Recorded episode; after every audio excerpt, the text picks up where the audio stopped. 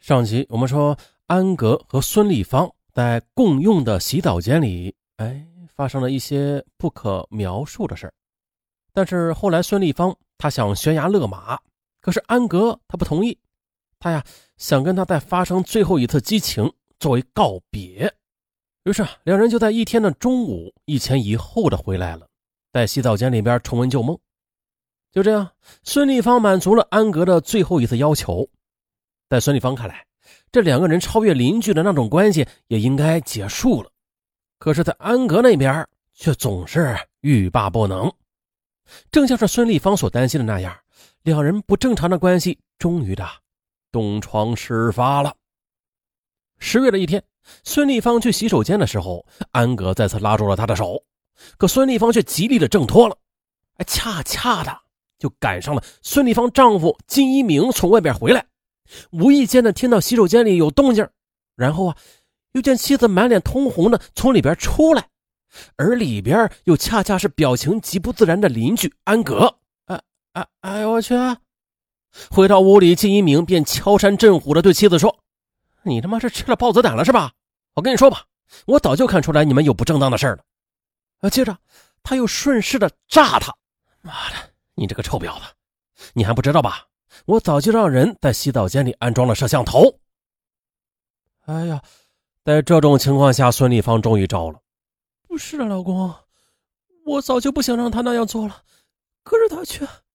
你你原谅我吧，是他勾引的我。啪的一声，金一鸣得知这种情况之后，当即的是暴跳如雷，他顺手的给了妻子一记耳光，然后把邻居的安格也喊了出来。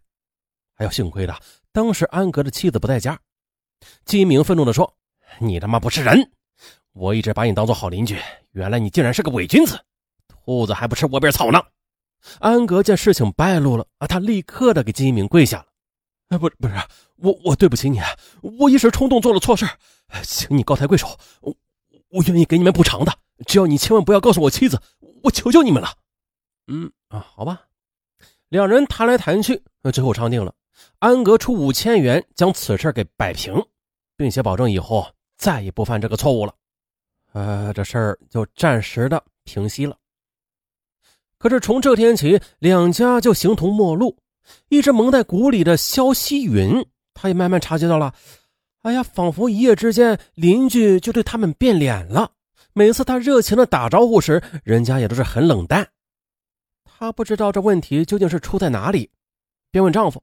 丈夫他自然不敢说了啊，撒谎道：“啊，他们做的小生意，听说一下子赔了好几万，正伤心着呢。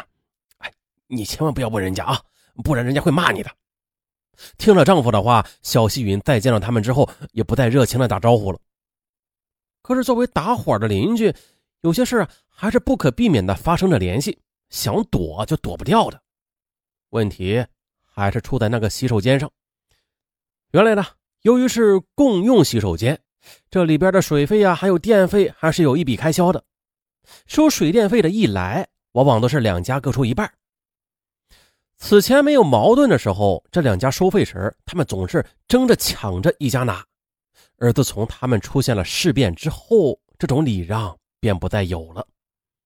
二零一零年九月初的收水电费的人来了，刚好金一鸣在家，可他却说：“啊，这个月啊。”你跟老安家去要吧，结果了嘛？肖希云只好不情愿的全交了费用。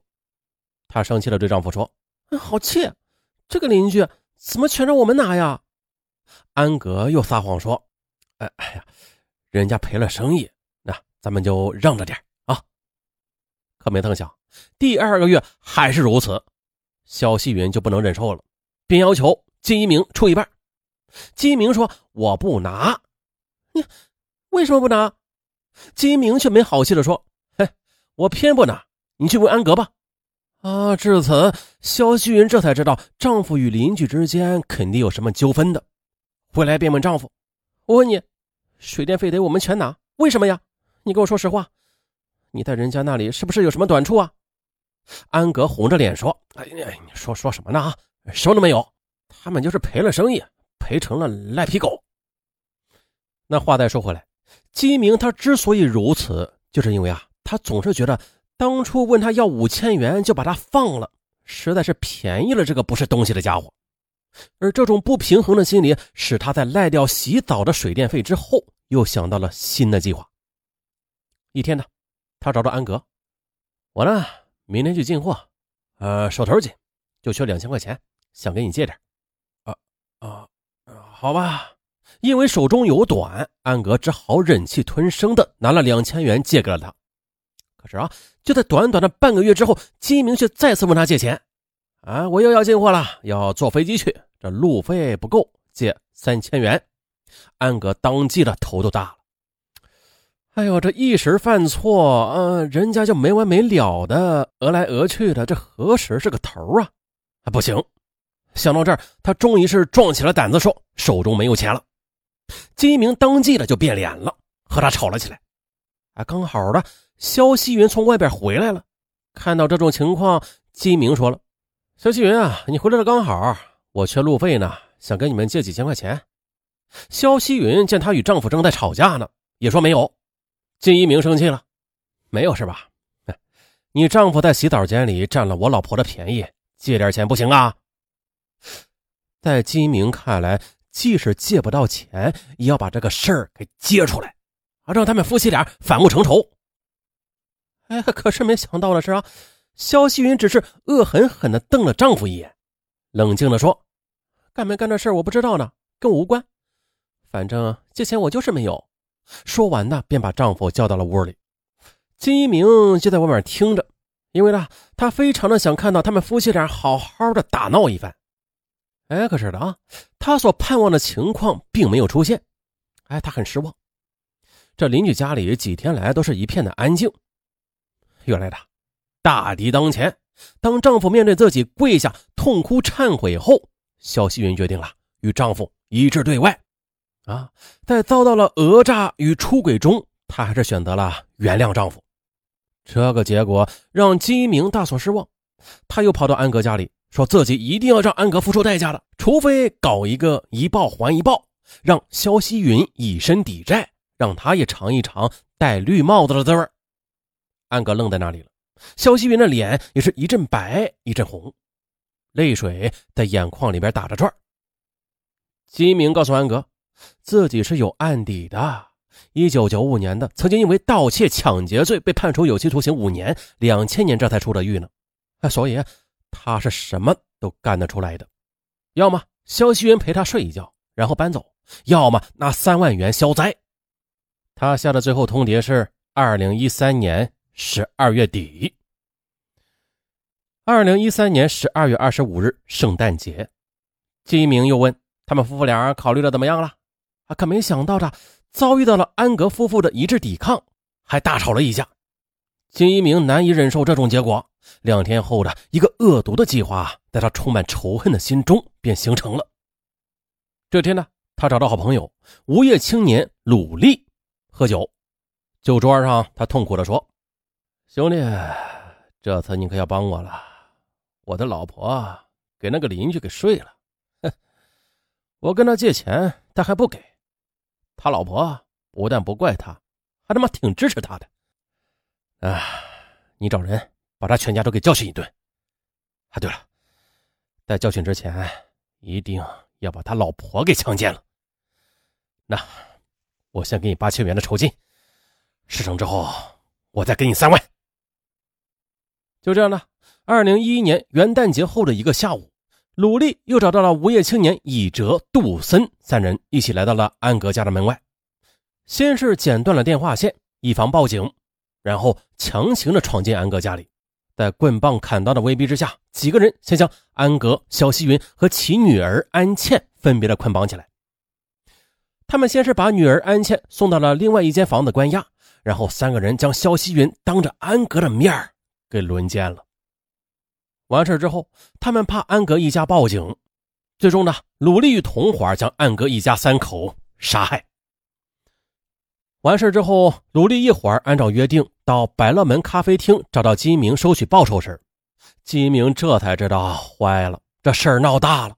原本是想请他们教训一下安格夫妇的，可谁曾想，竟然发生了灭门惨案，这可如何是好？这是犯了滔天死罪的。于是呢，立即去银行取出三万元的现金，交给了鲁丽一伙儿，让他们各自逃命去吧。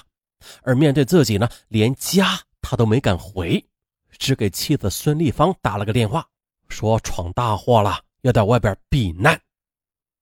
第二天，安格的同事老于发现了血腥的谋杀现场，立刻报警了。后来呢，警方在侦破此案现场调查时，当问及孙丽芳时，他却说对此事一点都不知，也没有听到一点动静。当警方走访其他邻居时，这才得知金一鸣有重大的嫌疑。可直到此时，孙丽芳还一直在隐瞒着丈夫的行踪呢。不过幸好的，一个月之后的金一鸣以及鲁丽等三名实施杀人的犯罪嫌疑人都被缉拿归案，孙丽芳以涉嫌包庇罪被刑事拘留。很快的。判决下来了。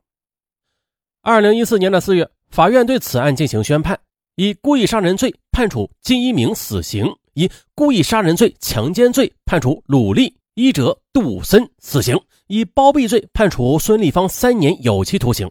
四人均不服判决，上诉至省高院。二零一四年六月，省高院下达最终判决，维持原判。啊，为了激情快餐。啊，图那一时的激情享受，咱们来数一数，一共要了几条人命。首先是被杀害的安格、肖希云和女儿安倩，三个人了。再就是主谋金一鸣，啊，四个人了。再加上行凶者鲁立、一哲还有杜森，七个人，七条人命。这老话他绝对是不会骗人的，那就是。赌生道，奸生杀。大家，耗子，未知。